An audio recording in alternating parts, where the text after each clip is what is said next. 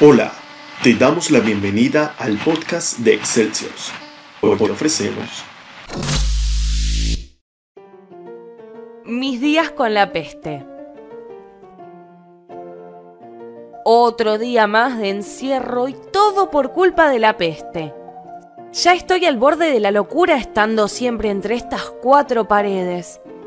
Extraño salir a un bar o tomar sol en la plaza porque el presupuesto no me da para ir a la costa.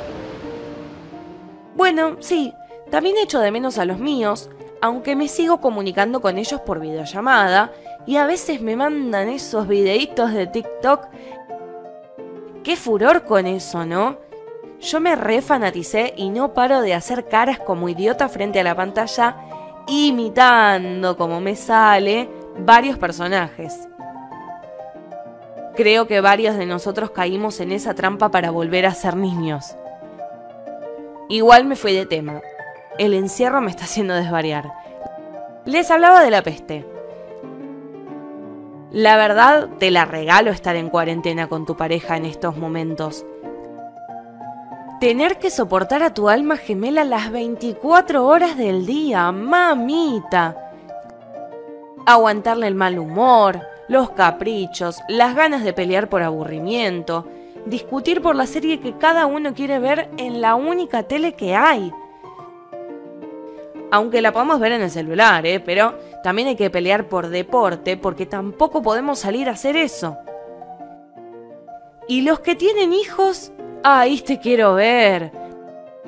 Recibiendo tareas para hacer con sus peques, en ningún momento de la historia de la humanidad los chicos recibieron tanta tarea. Hasta los fines de semana tienen deberes. Pero para, ¿la escuela no era de lunes a viernes? No, no importa, dale que va. También de educación física les mandan, es de locos. En fin, debe ser una especie de venganza de las maestras para que los padres sufran enseñando deben decir, ah, ¿vieron? Ahora sufran ustedes explicándoles, guachos. En cambio, quienes vivimos la soltería y la soledad del departamento vacío, disfrutamos la locura de hablar con nosotros mismos a la madrugada. Y cuando salimos a hacer las compras, vemos una especie de apocalipsis donde algunos están con un bidón en la cabeza, con agujeritos en la parte de arriba para respirar, como si fueran bichos encerrados.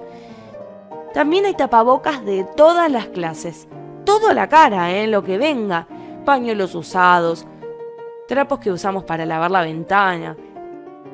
Hasta llegué a ver corpiños y boxers adaptados en las bocas. Todo es extremadamente bizarro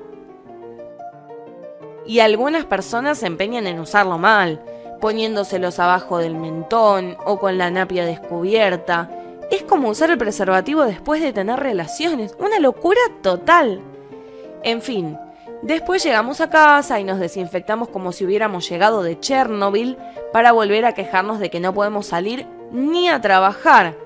Sí, extrañamos el trabajo, otra incoherencia. Antes nos quejábamos de tener que laburar y ahora queremos ir al laburo. Al final, nada nos viene bien.